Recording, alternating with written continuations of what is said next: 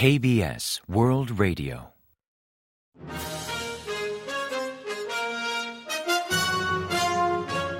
Informativo de KBS World Radio. Bienvenidos un día más al informativo de KBS World Radio. Les habla Javier Castañeda y tras el saludo les avanzamos los principales titulares del día 29 de diciembre. Defensa estima que Pyongyang activó el reactor de Yongbyon en verano. Corea del Norte debate sobre industria ligera y presupuestos para 2024. Estados Unidos responde a los preparativos bélicos de Pyongyang llamando al diálogo. La Asamblea Nacional aprueba una moción para investigar a la primera dama.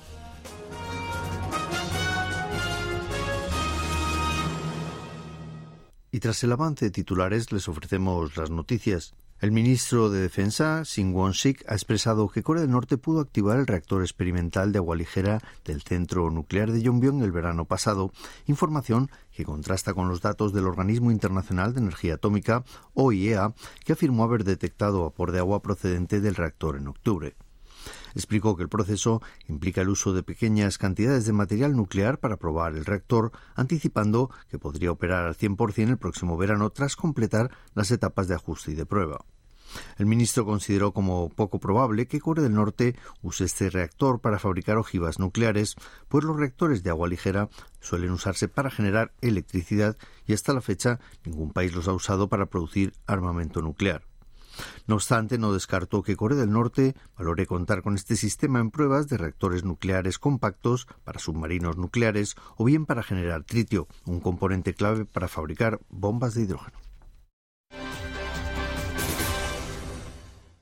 Durante la tercera jornada de la sesión plenaria del Partido de los Trabajadores que tuvo lugar el jueves 28, Corea del Norte debatió sobre estrategias para impulsar la industria ligera y revisó el borrador de presupuesto para el próximo año. Según informó la Agencia Central de Noticias de Corea del Norte, Kim Jong-un llamó a innovar en productos esenciales para los alumnos como uniformes escolares, mochilas y zapatos de calidad e insistió en promover la responsabilidad en la industria ligera para garantizar la disponibilidad de estos productos. La iniciativa forma parte de los esfuerzos de Kim para presentarse como un líder comprometido con las necesidades de los jóvenes y reforzar el control ideológico de la población. Por otra parte, también valoraron la ejecución del presupuesto de 2023 y debatieron el proyecto presupuestario para 2024, que presumiblemente la Asamblea Popular Suprema de Corea del Norte ratificará en la sesión del 15 de enero. Tras concluir la sesión plenaria de fin de año, anunciarán los resultados en detalle.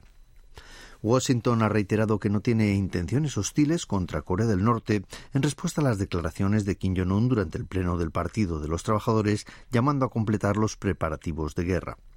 El jueves 28, un portavoz del Departamento de Estado estadounidense confirmó que su país mantiene la voluntad de dialogar sin condiciones y que pese a los reiterados ensayos balísticos de Pyongyang, Estados Unidos mantiene su promesa de optar por la vía diplomática y cooperar en temas humanitarios al margen del debate sobre misiles o armas de destrucción masiva. Estados Unidos criticó la amenazante e irresponsable retórica de Corea del Norte sobre su programa de armas al vincular los ensayos balísticos y otras maniobras militares con el uso de armas nucleares tácticas.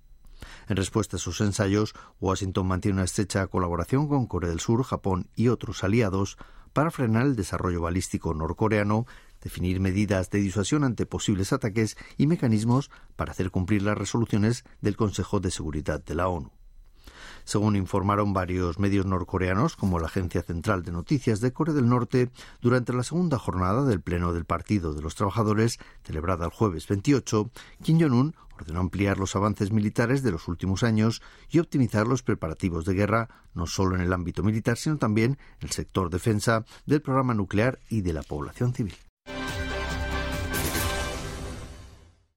La Asamblea Nacional, bajo control de la oposición por mayoría parlamentaria, aprobó el día 28 dos polémicos proyectos de ley sobre investigación especial, uno sobre manipulación de acciones que salpica a la primera dama Kim Kyung-hee. De Minju, el principal partido opositor, lideró la aprobación de ambas mociones, mientras los legisladores del oficialista Poder del Pueblo boicotearon la votación en señal de protesta, criticándola como una investigación especial de estrategia política para desprestigiar a la administración de Jun de cara a las elecciones generales del próximo mes de abril.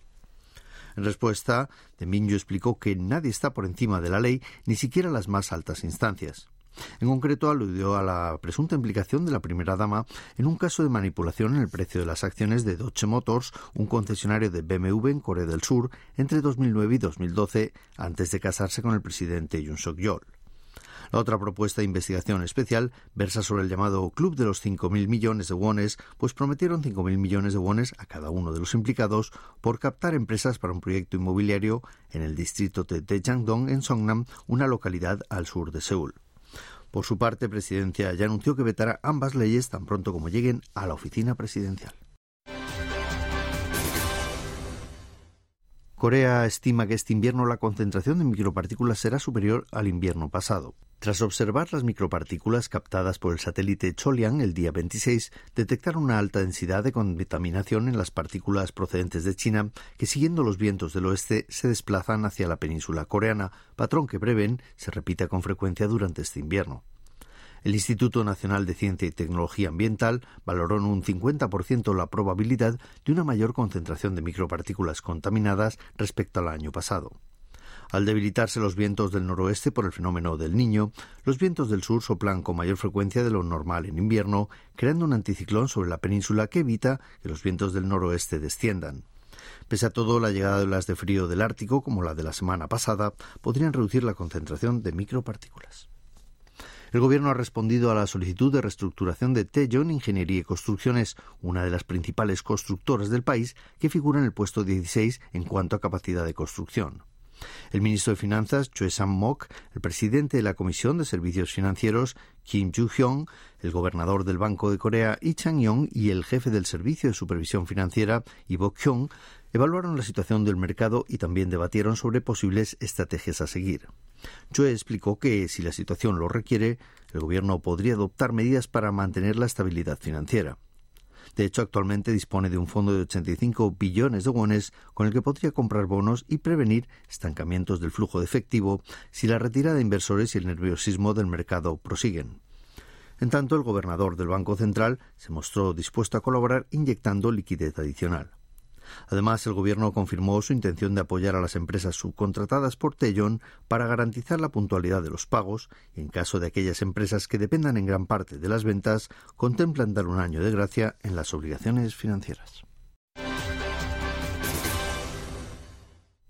Los precios al consumidor subieron más del 3,5% este año respecto al año anterior. Según informó Estadísticas de Corea el viernes 29, el índice de precios al consumidor para 2023 marcó 111,59 puntos, registrando un aumento interanual del 3,6%. La tasa de inflación disminuyó respecto al 5,1% registrado en 2022, pero superó el 2,5% de 2021 y quedó muy por encima del 1% que registraron entre 2016 y 2018 antes de la pandemia y del 0,4% de 2019. En tanto, la inflación subyacente, índice que excluye los precios de los alimentos perecederos y del petróleo, subió un 4% este año respecto al año anterior. Los precios de las materias primas también aumentaron un 4% interanual, mientras que los servicios subieron un 3,3%. En el mes de diciembre los precios al consumidor aumentaron un 3,2% a nivel interanual, manteniéndose en un rango del 3,5% por quinto mes consecutivo a causa de los elevados precios del petróleo. Los principales palacios de Corea, el santuario Jongmyo y las tumbas reales de la dinastía Joseon disfrutaron de un auge turístico sin precedentes durante este año.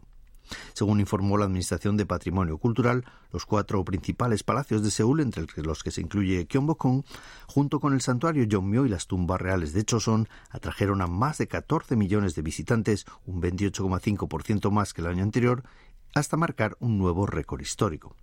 También destaca el incremento del número de turistas internacionales, con casi dos millones de extranjeros que exploraron tan emblemáticos enclaves, registrando un aumento del 261,9% respecto a los 540.000 turistas foráneos del año anterior. Y ahora pasamos a ofrecerles el pronóstico del tiempo. Para el sábado 30 se espera un predominio de cielos nublados con posibilidad de lluvia o nieve en diversas zonas del país. Las precipitaciones comenzarán en la costa oeste, en Seúl y en Chuncheon del sur, para después expandirse hacia Cholla, Gyeongsang y la isla de Jeju. La temperatura oscilará entre menos 5 y 4 grados centígrados de mínima en la mañana y entre 1 y 12 grados centígrados de máxima por la tarde, con un promedio ligeramente superior a esta época del año. Se prevé una mejor calidad del aire, salvo en zonas como Gyeonggi, Daegu y entre otras, donde habrá una elevada concentración de micropartículas. Y hasta aquí el informativo de hoy. Gracias por acompañarnos y sigan en la sintonía de KBS World Radio.